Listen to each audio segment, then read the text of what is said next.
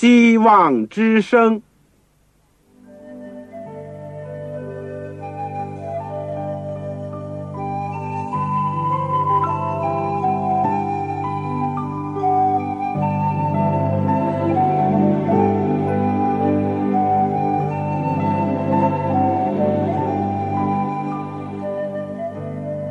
各位听众朋友，各位弟兄姐妹，欢迎您收听信徒培训这个节目。教会的兴旺，不单表现为人数众多，更要求教友的素质好。为了使教会真正达到人丁兴旺，又灵性健壮，希望之声特别为广大的信徒制作了信徒培训这个节目，满足主内同工同道的需要。信徒培训由黄牧师主讲，将有多种课程推出，欢迎弟兄姐妹们踊跃参加。下面我们就把节目时间交给黄牧师。各位亲爱的弟兄姐妹、组内的同工同道，你们好，我是旺草，非常欢迎你们收听希望之声的信徒培训的节目。我们这个阶段是要把保罗书信当中是剩下的。格林多前后书，我们要做一个研究和学习。但愿上帝能够不断的帮助我们，从他宝贵的圣经以及过去教会的经验当中，带给我们今天的信徒、今天的教会所当得到的信息。我们在学习这章之前，让我们一起祷告。亲爱的天父，我们感谢你、赞美你，因为我们哪怕和弟兄姐妹和同学们不能够聚在一起，我们可以借着空中的电波一起来学习主的话语。我们何等的需要你，尤其是主的话就是生命，就是亮光，就是我们的力量。主啊，但愿你在这个幕后的时候，在许多人的爱心。渐渐冷淡，在许多人的信心也在涣散的时候，求主坚正我们的信心，让我们能够更加的仰望主、倚靠主，而且在我们的心中有基督做我们荣耀的盼望。主啊，谢谢你来到这世界，也谢谢你为我们定死在十字架上，更加是为我们复活，而且准备着要回来。接你的儿女到你那里去，谢谢你，求你能够不断的能够启示我们、光照我们，因着你这样的爱我们，使我们也能够多一点的爱你。主啊，在我们学习你话语的时候，我们恭敬的恳求圣灵开导我们的心，把那个我们所应有的信心能够赏赐给我们，使我们可以响应，使我们可以接受主的恩典。垂听我们的祷告，今天特别为那些在各个地方因着没有聚会而叹息而难过，或者是为着环境当中人有困难、有阻隔，甚至有逼迫的我们的弟兄姐妹，为他们祈求，我们纪念他们，愿主的灵与他们同在，也祈求主能够安慰，生给那些。今天身体有软弱、有疾病，甚至卧床在医院的，求主也多多的安慰、鼓励他们，垂听我们的祷告，奉靠主耶稣基督的圣名，阿门。弟兄姐妹，我们这个以前已经学习了《哥林多前书》，从第一章开始到十四章，我们今天呢要学习《哥林多前书》。第十五章，我们说这是个盼望的诗篇，也就是论到多少信徒梦寐以求的复活的清晨能够早早的来到。我们知道，在这张圣经里面会给我们许多重要的启示和安慰。盼望的诗篇也是出自那位。经历了许多患难痛苦，多次在死亡的边缘当中，能够重新的靠主恩能够站立，为主继续工作的使徒保罗的手，正像从他的手中也已经传给了我们《格林多前书》十三章这爱的诗篇，剩下的就是信的诗篇，《希伯来书》十一章，我们还没有机会一起学习。不管怎么样，这个今天呢，我们所学习的是《哥林多前书》第十五章，请大家有圣经的能够打开到这章，我们一起来学习。我们说，基督教是一个有生命的宗教，为什么？因为有一位得胜死亡的主耶稣基督，就是这么简单。但就在这个。简单而重要的信仰上，建立起基督的教诲，而且使得许许多多人的生命获得了改变，因而他们的生活也得做了更新。复活的主，今天活在教会当中，活在神的儿女的心中。一部基督教的教会的历史。就是见证了有一位复活的耶稣基督。相比其他的宗教，尽管有一些道德的教训，尽管有一些教条或者理念，但很遗憾的，都是指人，而且是个必死的人。所以，我们说，一个基督教之所以能够经风雨，之所以能够乘风破浪。穿越了二十世纪那漫长的时间，经历了许许多多的患难、逼迫、阻拦、引诱、试探。尽管教会有软弱、有缺点、有过失，有的时候也有停止，甚至倒退，但是因为有生命的主在其中，所以教会还是不断的前进，再前进。只等到有一天要迎接为他们死而复活、升天，而且接着要再来的主耶稣基督。所以这张圣经是非常非常的重要。好，有圣经的，我们请打开《哥林多前书》第十五章。我想，我们先把第一段圣经。第一到十一节，我们念一下。你有圣经的，不妨你也跟着我一起念。弟兄们，我想可以加上弟兄姐妹们。我如今把先前所传给你们的福音，告诉你们知道。这福音你们也领受了，又靠着站立得住，并且你们若不是突然的相信，能以持守。我所传给你们的，就必因着福音得救。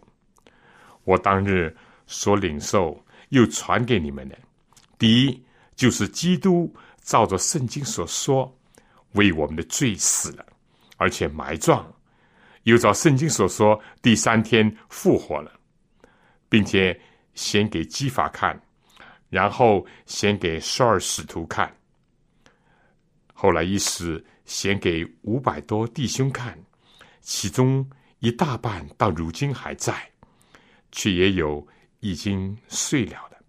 以后先给雅各看，再先给众使徒看，末了也先给我看。我如同未到产期而生的人一般，我原是使徒中最小的，不配称为使徒，因为我从前。逼迫上帝的教诲，然而我今日成了何等的人，是蒙上帝的恩而成的，并且他所赐我的恩不是徒然的，我比众使徒格外的劳苦。这原不是我，乃是上帝的恩与我同在，不拘是我是众使徒，我们如此传。你们也如此信了。这个第一段圣经呢，啊，这是一个非常重要的一段圣经，就是讲到基督的复活，基督的复活。啊，从这里面我们看到什么是福音啊？我们已经讲过了这个问题。福音的中心是耶稣基督，是包含了完完整整的耶稣基督的生平，他的降生，他的受难，他的复活，升天，再来，这就构成了。基督教福音的一个主体。我们说，基督教不是建立在一个死亡的教主身上，是建立在一个复活的主身上。这是何等的重要！这就是基督教跟其他宗教的一个根本的差别之一。所以，所有在基督里面的人。从此也就有了一个荣耀的盼望。如果我们的信仰归结在一个必死的人身上，我们有什么盼望呢？你说是不是？而人生有什么事情大得过一个死亡呢？如果没有生命的光芒在照耀着世间无数的坟墓。如果没有一位复活的主，擦干了许多人的眼泪，让人能够抬头仰望，我们的信仰，我们的力量在哪里呢？所以，这是一个非常重要的一点。那么，从这里，我们就说，弟兄们。我如今把先前所传给你们的福音告诉你们知道，这个福音你们也领受了，又靠着站立的主。福音的主体是什么呢？耶稣基督。但如果我们所信的耶稣基督也是像一般的教主那样睡在坟墓里面，我们的盼望。从何而来呢？我们并不祭祀那些教主所留下的一些遗物，不，这不足以支持我们的信仰和我们的人生。我们所信的是一位复活的一位救主。那么，我们先看这个刚刚所读的第。十五章第一到十一节。首先，保罗呢，他说他是一个传道者。是什么力量使得一个过去逼迫基督教的一个扫罗，成为献身为主做圣功的，甚至于冒着千险万难而继续乘风破浪的前进的？一个使徒保罗呢？如果不是一个生命的主向他显现，如果不是一个复活的主的生命复活在他的里面的话，保罗怎么会转变呢？怎么会从一个作拿基督徒的一个扫罗转变成为一个完全献身给主的一个保罗呢？所以从这里面我们知道。一个传道者保罗他自己经历了一个生命的改变，所以他就要传扬。其次呢，保罗在这里说，他非但传，有的时候还提醒。这里说，我要提醒你们啊，提醒你们，做一个传道者，一个很重要的一点，就是要。不断的从主那里有领受，去传扬福音，而且当发现教会弟兄姐妹有所疏忽、有所冷淡、有所不足的时候，要不断的要提醒他们，提醒他们。这个第三呢，就是说，最最重要的，就是要把一个活的主耶稣基督能够见证出来，见证出来。所以第一节这里这么讲，弟兄们，我如今把先前所传给你们的福音告诉你们知道。这个福音呢，你们已经领受了，又靠着站立得住。一个传道人，他首先要有自己的经历。保罗经历了复活的主，在大马士上向他显现，他也就忠心的去传扬、高举这位主。其次呢，当他看到教会。或者是教会里面的人有所疏忽、有所冷淡，或者在道理上有所不明白的时候呢，他还要再提醒他们，进一步的要兼顾他们的信仰，因为世道不进则退，而且信徒在各种的处境当中会有不同的问题来产生。作为一个传道者，非但要传。而且有的时候要提醒，提醒他们的处境，提醒他们的危险，在他们的受试探或者被异教之风所影响的时候，要不断的要兼顾他们。但是最最重要的呢，就是一个传道人自己要先领受，自己要先领受。自己所没有的，就不能给其他的人。那么这一点，作为一个传道者，是一个非常重要的。使徒保罗给我们留下了美好的榜样。那么作为信徒讲呢，首先他们要欢迎这个传道者，根据圣经所传的，这个心态非常重要。如果我们首先就是讨厌或者不耐烦，我们不把心门打开，我们就不能领受。所以在这段圣经里面，尤其你参考了这个英文圣经，首先就是说信徒要欢迎，但是单单一时的欢迎，一时的喜欢这个道，如果我们的根基没有的话，正像撒在土浅石头地上的。虽然不像在这个完全是在硬土上，马上飞鸟来把这种子吃了去，就撒旦把这个道夺去。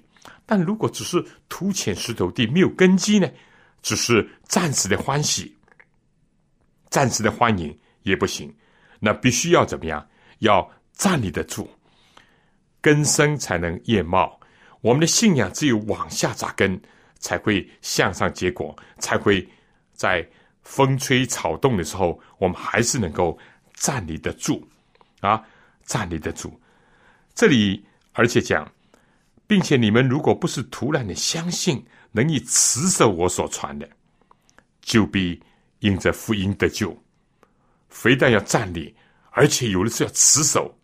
在什么光景当中持守呢？就在狂风吹刮的时候，在这个有这个。波涛汹涌要冲击你的时候，你还能够持守得住，这样呢，就会得救。所以，作为一个传道人讲，他要有他的经历，他要有他的责任，非要传，要忠心的传，还要不断的提醒，特别是要有自己的经历和经验。而作为领受者，作为信徒讲呢？他首先要欢迎，如果有人传，你不欢迎，你不接受，那也没有用。但单单一时的欢迎，一时的接受，如果不能够有根基站立的话，那也会随波逐流，或者是被这个异教之风所摇动。那么，特别是要持守，因为有的时候有个善恶的这个斗争要进攻，我们要守得住；有的时候异教之风吹来，我们要顶得住。这样呢，保罗讲就必得救。否则的话呢，我们就是会突然的相信，突然的相信。这里说，若不是突然的相信，意思就是说，如果我们没有像上面提出的几点呢，就会幸而最后突然。你说是不是？那么，至于基督呢？传的是什么？信的什么呢？传道人不是传自己，信的也不是信传道人，更加不是信我们自己。在传道人跟信徒之间，有个最最重要的，就是什么呢？是基督。所以福音的中心是什么呢？不是教堂，不是一系列的教条。是一位活生生的基督，是为我们降生、为我们受难、为我们复活的。今天仍旧借着圣灵运行在教会当中，运行在重生的信徒心里的那位复活的主，这才是整个基督教的灵魂跟核心。基督教如果没有这位活的救主，早已在。罗马帝国的铁蹄之下，就会被摧残，早已会在整个中世纪的这种漫长的黑暗的时期当中，就完全消失了它的亮光。如果基督不是复活的主，早已在近代的理性的时代，所谓推崇理性、否定信仰的时代，或者是专以个人为中心的今天的个人主义的时代，尤其是所谓。这个二十世纪后的这个时代，信仰造诣会荡然无存。但是正因为基督教是建立在一个从死而复活的主的身上，不是理论，不是教条，更加不是一些遗物或者一个坟墓。不不不，是一位活生生的一位基督，基督。这里面讲，他是为我们的罪而死，那他怎么能够死呢？如果他不生的话，所以福音的第一款就是耶稣基督道成肉身来到这世界，来彰显上帝，来传达上帝爱世人的信息。但是如果耶稣单单降生，不替我们代死的话，我们也不能罪恶的赦，因为罪的公价乃是死。基督既然要做我们的救主，他就为我们承担这个死亡。这里面讲，他是为我们的罪而死，而且是按照圣经所记，死亡是一个这世界最普遍的现象之一，但是。基督的死跟其他一般人的死有所不同。基督的死是在圣经的预言当中，正像他的降生是在预言当中一样。他是按照上帝救赎人类的计划，到时候满足的时候，他固然是为女子所生，而且生在律法以下，来担当我们的罪，替我们承受我们人违背律法的咒诅。但是他同样按照上帝的计划和安排，死了以后第三天复活，所以他相同于我们，就是说，在他的肉身也经历过死亡。他不同于我们，他的死是圣经所预示的。其次呢，这里讲他也埋葬了，而且第三天。又照着圣经所讲的复活了，复活了。耶稣基督的降生、受难、复活，都是早在千年以上的圣经里面就已经预先的提到了。这是一个非常重要的，因为只有上帝是阿尔法，是欧米伽，是首先的，是幕后的，因此他就能够讲述世界未来的事情。在基督没有降生之前，在基督没有受难之前，在基督还没有复活之前，已经预先的提到了这些。正像耶稣基督自己在世的时候也是这样，在他人生最后阶段，他不断的提到，他要到耶路撒冷，要受难，要交给祭司长和官长，但是第三天要复活。这是他跟一般人说。不同的地方是按照圣经的应许，按照圣经的这个预言，这是一点。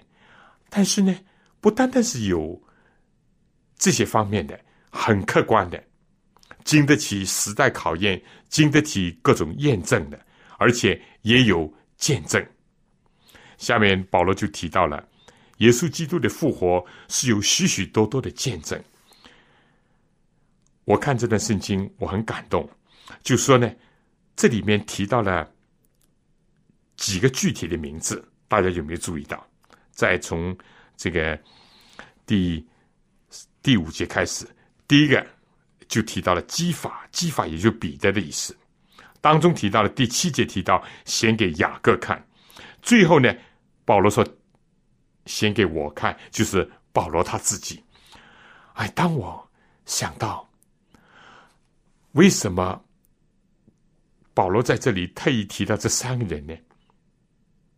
而其他的都是一个集体，或者十二使徒，或者是五百多个信徒看，都是集体的见证。不错，耶稣基督的复活有圣经的预言，有个人的见证，有集体的见证。而在这些个人的身上，特别令人感动的是什么呢？彼得，彼得是怎么样？耶稣是选召的十二个门徒，但是大家一定会知道，彼得在基督受难的时候，曾经三次的否认主，甚至于起誓的发咒的否认主。他犯下了非常严重的罪，可以说，他开始不认识他自己，他只以为他能够站立，他能够刚强，哪怕其他人跌倒。只有这次经历破碎了他自己以后，他的信仰再在一个复活的主的身上再重新的建立。耶稣复活以后十次的显现，唯有一次，他接着天使提到了彼得的名字，没有提其他的使徒的名字。在这里说是基法看，献给基法看，啊。主耶稣基督这位复活的主，多么的仁慈，多么的忍耐，而且把一个胆怯自持的彼得，他的生命改变了，改变了，就成为教会的一个柱石，成为在犹太人当中传道的一个最得力的一个使徒，因为他有过失败，有过跌倒，但也有过复兴，啊，复活的主。这是何等的奇妙！而最后提到的是保罗，保罗以前叫扫罗，是一个怎么样？一度是为自己的祖宗的宗教为遗传大发热心的，甚至于追逼基督徒，直到大马士是追到外国去。大马士是亚兰叙利亚今天的一个城市，他甚至于非但抓基督徒在本国抓，还抓到外国去。他当时似乎是。为他的祖宗的遗传，为犹太教大发热心，甚至于强迫信徒说亵渎的话，这都是他悔改以后自己所提到的、所承认的。啊，这样一位复活的主向他显现，在大马色的路上，那位荣耀的复活的主可以用他的荣光击杀他，但是他改变了他，他挽回了他。他把扫罗改变成为保罗，使得敌方的阵营失去了一个大将，使得基督的阵营增加了一位为他献身至死忠心的那样一个大使徒。多么奇妙！一位复活的主改变了一个柔弱胆怯的彼得的生命。最后，按照教会的外传，他也是为主殉道，甚至自己要求倒钉十字架。而彼得是这样，保罗呢，从一个扫罗改变成保罗，从一个逼迫基督的，最后为基督的缘故，愿意抛头颅、洒热血在尼罗的刑场上，极尽他的一生忠心侍奉主，这样一个奇妙的改变。主证基督是为复活的主，而其中又提到的雅各呢？这个雅各不是十二个使徒当中雅各，是耶稣的肉身的兄弟雅各。我们如果看约翰福音，我们就知道，在耶稣活着的时候，他的兄弟都不相信他，甚至怀疑他，甚至对他的使命加以挑战，甚至于嘲笑。如果看约翰福音就知道。但是，复活的主，像雅各以及其他的兄弟，至少我们说写犹大书的犹大也是耶稣肉身的兄弟，他们的生命就改变了。而雅各呢，从一个怀疑不信的，成为一个耶路撒冷大会的主席，真正的全球总会会长，最后也是为主殉道的。啊，多么奇妙！一个复活的主。在这段圣经里面，改变了彼得，改变了扫罗，改变了雅各，使得他们成为教会的柱石，使得他们能够为主尽忠至死。这就足证复活的主的大能。当然，不是单单个人的见证，这里面讲也一时显给十二个使徒看，甚至于。有一度献给五百多个人，还不包括妇女或者儿童，而且保罗说，其中大半的他们还存活着，真是奇妙的主，真是感谢主。所以，耶稣基督的复活，非但早有圣经的预言，更加有见证；非但有个人的见证，有集体的见证，而且这些见证人在当时多半还活着。而且有些人甘愿为这个见证而付上了自己的生命的代价，主证基督教是一个生命的宗教，生命的宗教。这段文字实在是非常的感动人。福音的中心就是耶稣基督，这位耶稣基督是一位复活的主，不是一个埋在坟墓里面的，而是一位。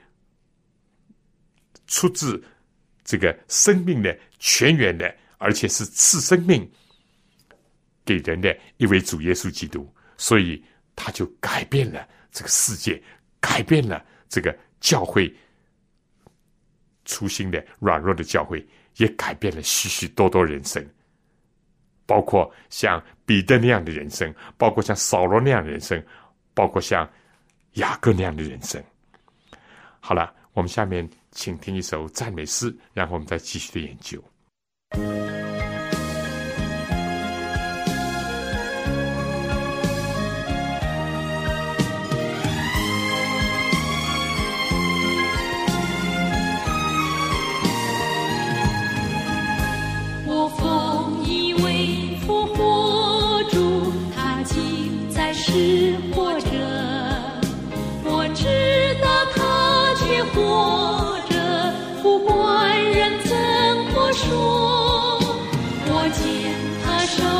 to me.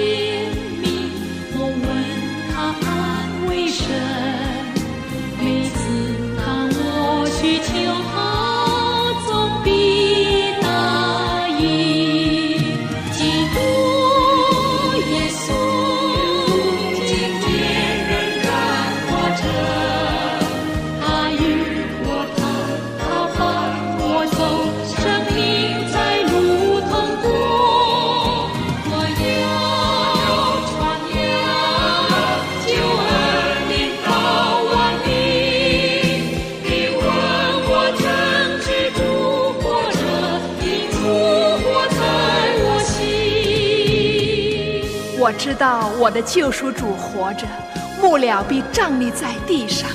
我这皮肉灭绝之后，我必在肉体之外得见神。我自己要见他，亲眼要看他。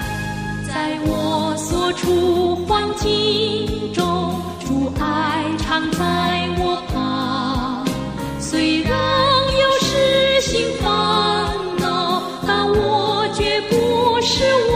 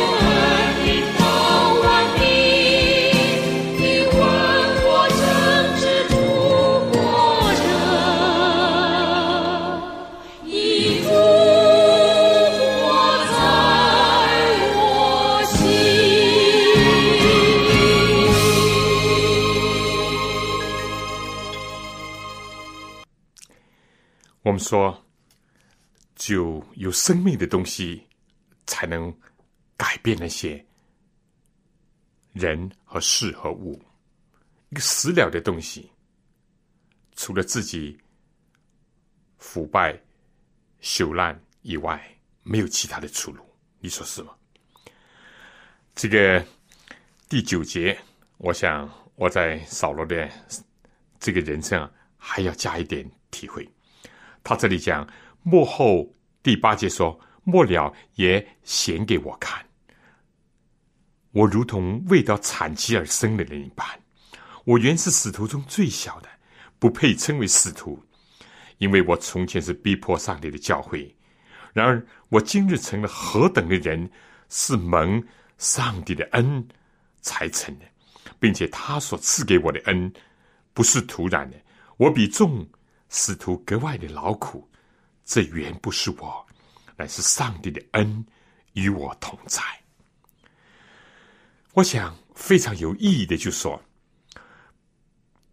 这个以前叫扫罗，扫罗是以色列第一个君王，而且作为身材讲，他比人高出一个头。这个现在的扫罗呢，怎么样？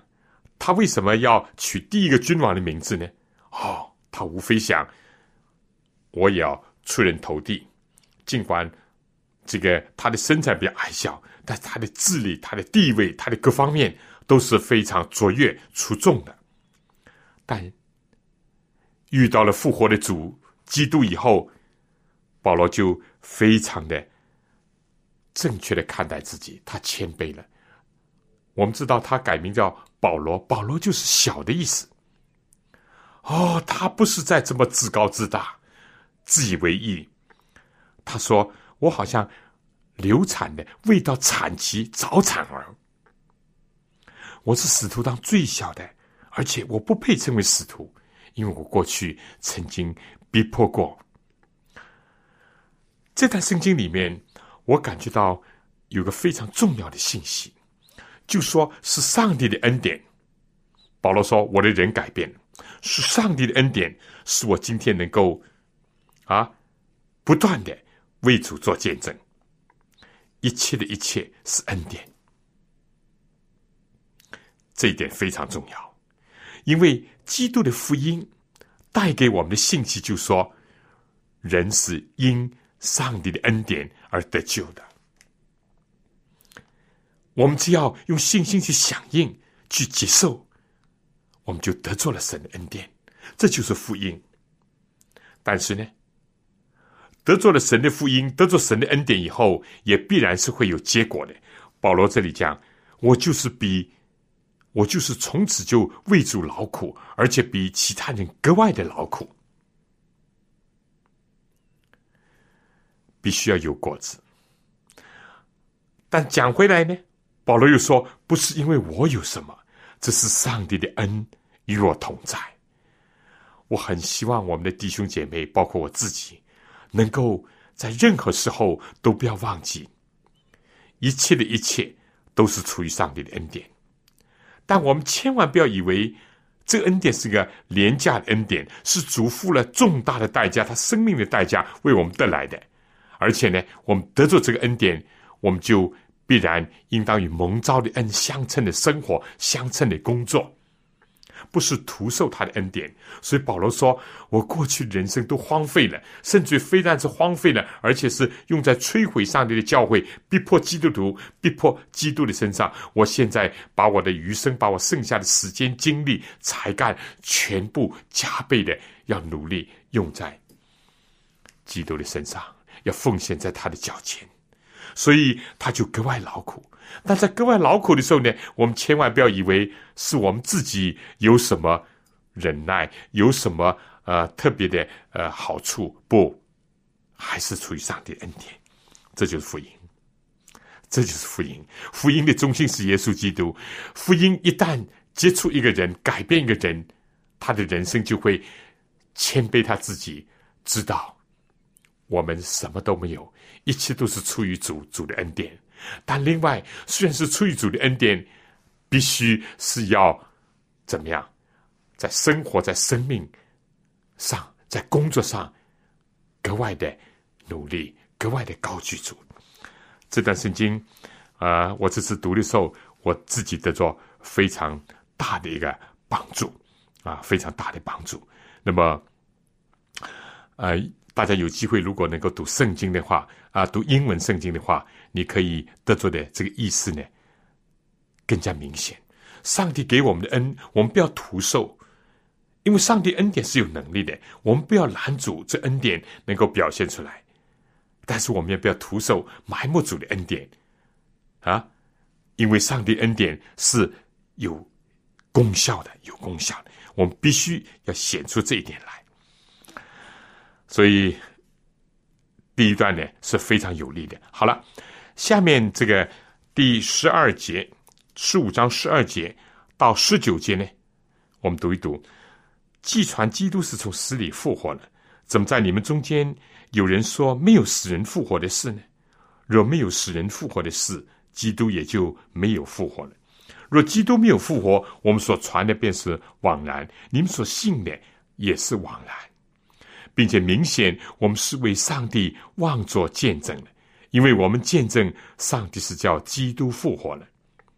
若死人真不复活，上帝也就没有叫基督复活了。因为死人若不复活，基督也就没有复活了。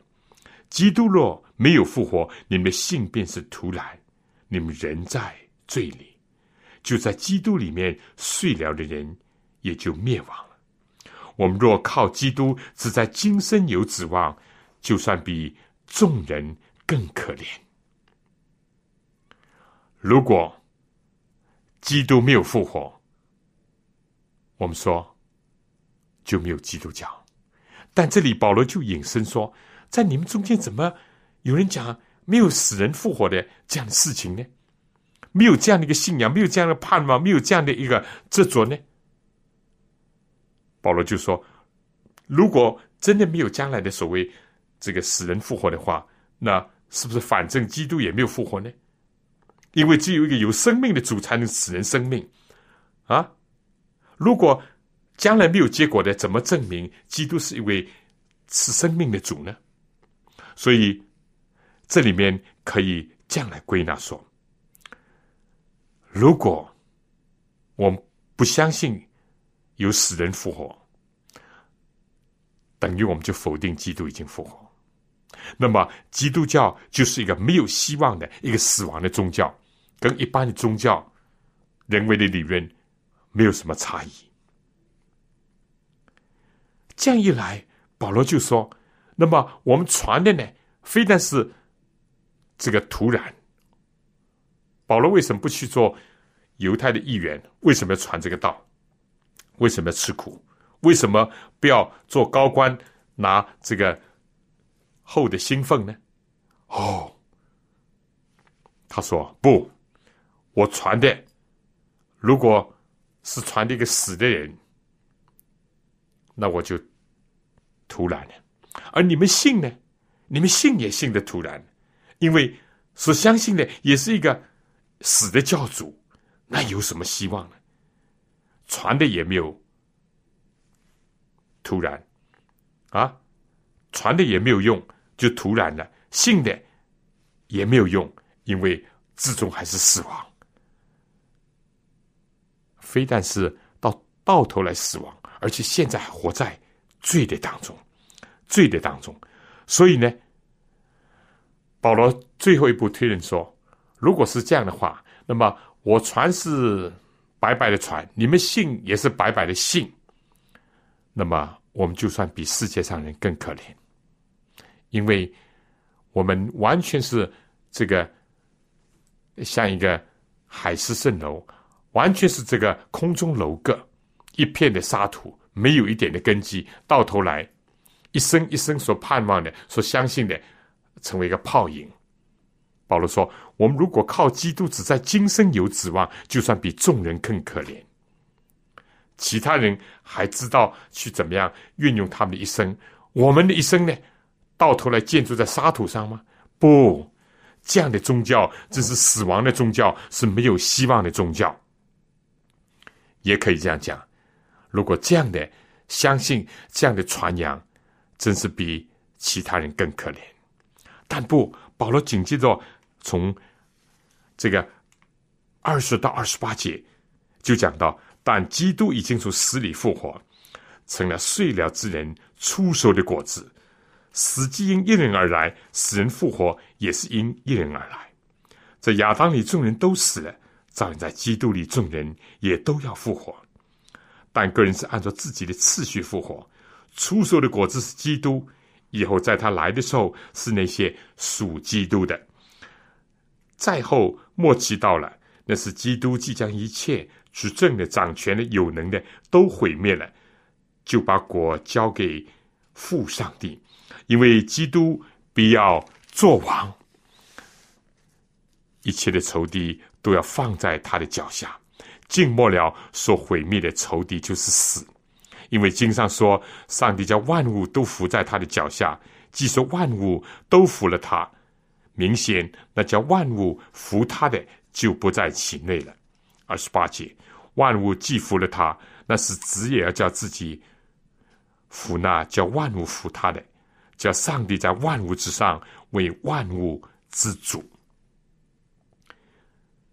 保罗讲完了十二到十九节，形容了如果没有死人复活，如果没有基督复活，那么基督教就是一个死亡的宗教，没有希望的宗教。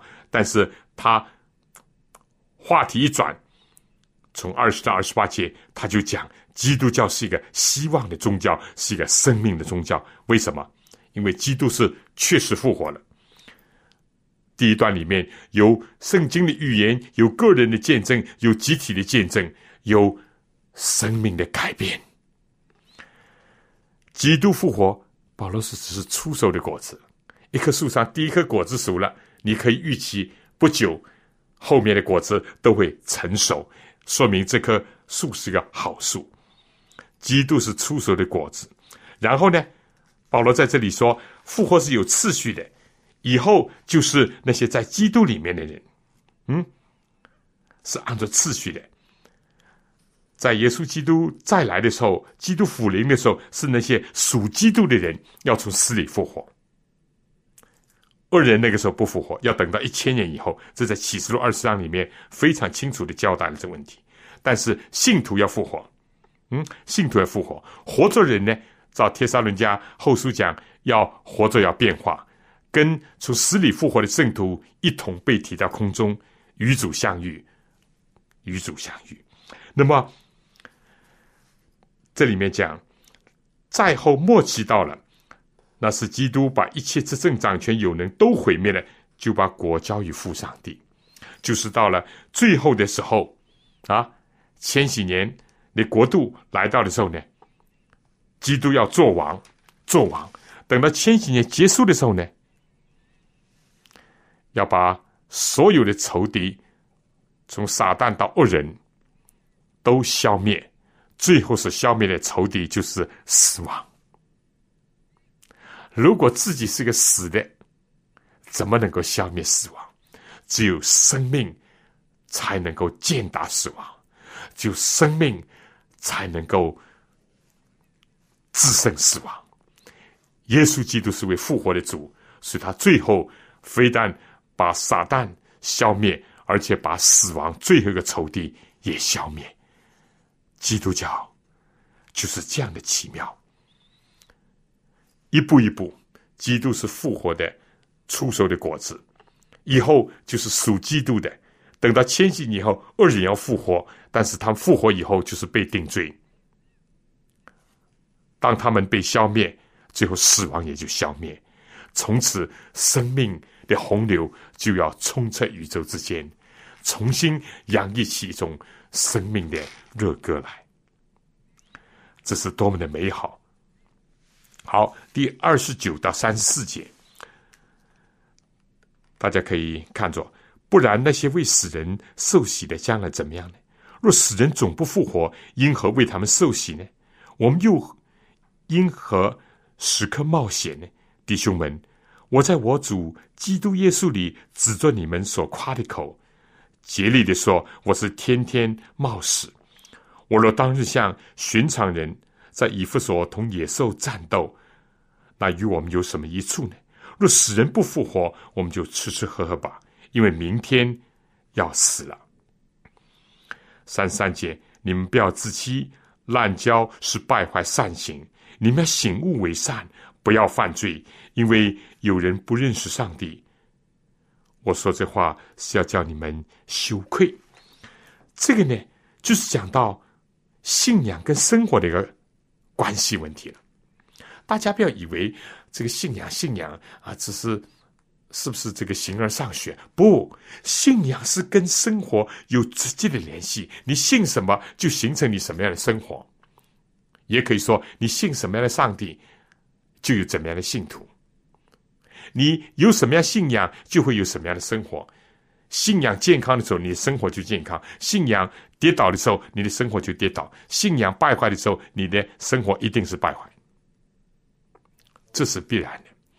保罗在这里说，我们的信仰跟我们生活是非常有关联的。如果没有复活，他说，有些为什么这些圣经难解释一点啊？这个那些为死人受洗的将来怎么样呢？是不是可以这样来理解？就说有些基督徒。安睡了，或者是为主选到了，但是他们临终之前或者选到之前，念念不忘的是他们家里面的那些还没有信主的人。他们最后的祷告，说不定就是也包括了为他们的家人的救而祷告，或者最后的力气也都是花在这上面，要规劝他们的亲人、爱人、家里人能够信奉主耶稣基督。当他们安睡了，有些人就想到。我有什么可能将来再跟自己的亲人再见呢？福音信息就传来了，应当悔改、信主、接受福音，那么将来就有重新在天相聚的机会，而且将来会永远在一起，因为每一个人都要从死里复活。所以有些人在他们的亲属过世了以后，他们就愿意怎么样？愿意悔改。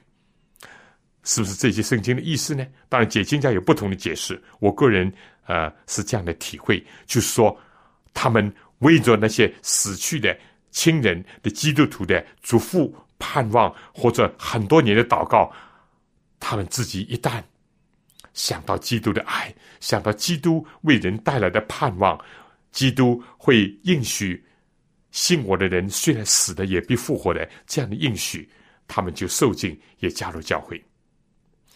这个确实是的，是吧？那么，呃，我很早以前讲过一个事情。我在读博士班的时候，我听过一个同学讲，在他们的国家，我不提这个名字，是一个伊斯兰的国家，因为一位女士，她信了耶稣，她非常快活，她告诉她丈夫：“我已经找到了救主。”这是爱我们、为我们牺牲的主。我的盼望在他的身上。她说：“我要受尽加入教会。”但她丈夫警告她说：“她说你受尽日子就是你死的日子，威胁她。”但这个姐妹呢，去问这个牧师，牧师就说：“我为你祷告，但我不能替你做个人的决定。”但这姐妹最后说：“我还是要受洗。”那天受尽那天，她穿上了她结婚的最好的衣服，欢欢喜喜的去到了教会，在这河边受尽。谁知道，在她离开家不久，她的丈夫就尾随着她，而且手里拿了一根猎枪，就躲在这个芦苇的背后。当他的妻子从水里上来的时候，那个邪恶的子弹就射穿了他的心胸，他的鲜血染红了这个河水。当然，她丈夫以后被。